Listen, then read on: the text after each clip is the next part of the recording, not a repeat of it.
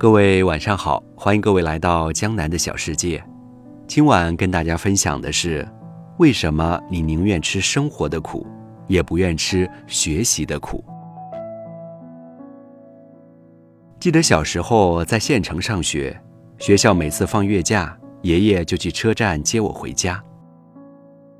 那时家里离车站远，需要骑着车子回来，一路上我们相对无语。等到爷爷骑不动了，我们就一前一后推着车子走。记得爷爷常和我说：“吃得苦中苦，方为人上人。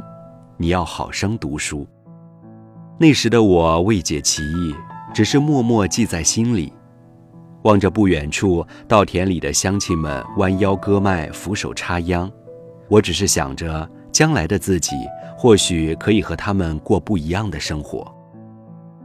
后来，我从农村考入省城上大学，学了工程造价，感觉这是一个很有前景的专业。然而，当我走进实习单位，工地的环境有多糟糕，自不必说。晴天尘土飞扬，骄阳似火；雨天泥泞不堪，污水四溢。精神世界的荒芜也在慢慢消磨我的梦想和纯真。在工地上。想找一个人聊聊文学、谈谈经济，都是个笑话。再后来，我选择去到深圳，在那里，我终于找到自己热爱的新媒体行业。眼前陌生的一切都让我感到兴奋和欢愉。人工智能、自动驾驶、虚拟现实、风投、天使轮，这些名词让我看到了另一种可能。越是不断拓宽知识的边界面，越是觉得自己知识储备量的贫瘠与荒凉。也正是在这样的日积月累中，我发现人与人的差距被迅速拉开。曾在知乎上看到一个问题：为什么大多数人宁愿吃生活的苦，也不愿吃学习的苦？点赞最高的答主是这样回答的：生活的苦可以被疲劳麻痹。被娱乐转移，无论如何，只要还生存着，行尸走肉也可以得过且过，最终习以为常，可以称之为钝化。学习的苦在于你始终要保持敏锐的触感，保持清醒的认知和丰沛的感情，这不妨叫锐化。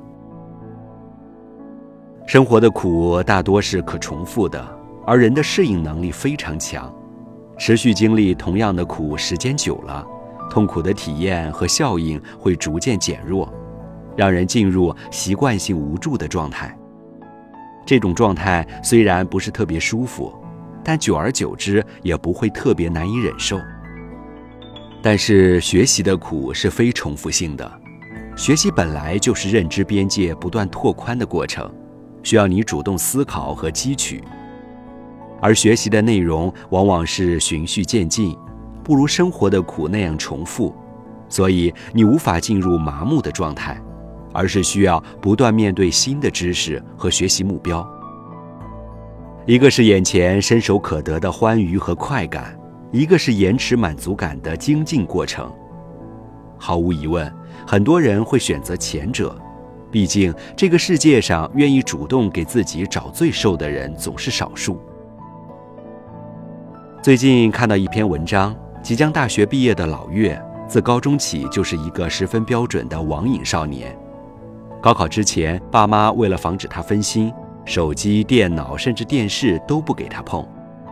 上了大学，觉得宽松了，想把以前没有玩过的游戏都玩回来。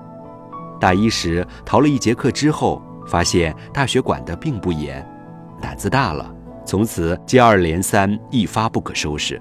天天在寝室里蓬头垢面，外卖盒堆了一地，期末挂科也成了常态。当室友拿到了名企的邀请，除了游戏没有任何爱好的他，连毕业都成了问题。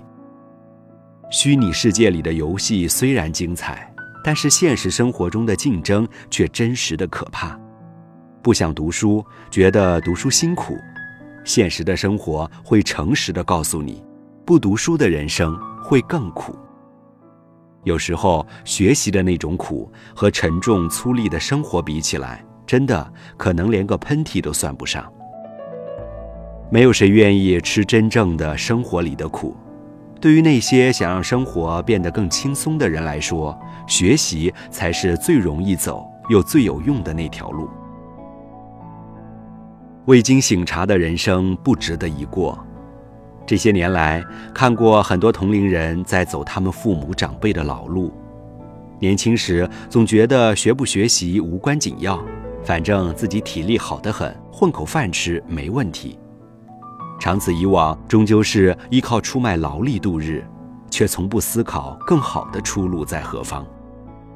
茨威格曾在一本书中写道：“他那时还太年轻，不知道命运所赠送的礼物早已在暗中标好了价格。如果对人生能有所思考，他们终将明白，那些为了讨生活不得已而吃的苦，往往是当年不吃学习苦的代价。”我们都不喜欢自讨苦吃，如果能通过学习和自我提升，避免遇见生活中的那些痛苦的经历，我们有什么理由不去学习呢？学习其实并不苦，苦的是早已被生活消磨掉了好奇心和敢于对未来抱有期望的勇气。生活其实并不苦，苦的是那个不知苦。也不知如何避免吃苦的人生。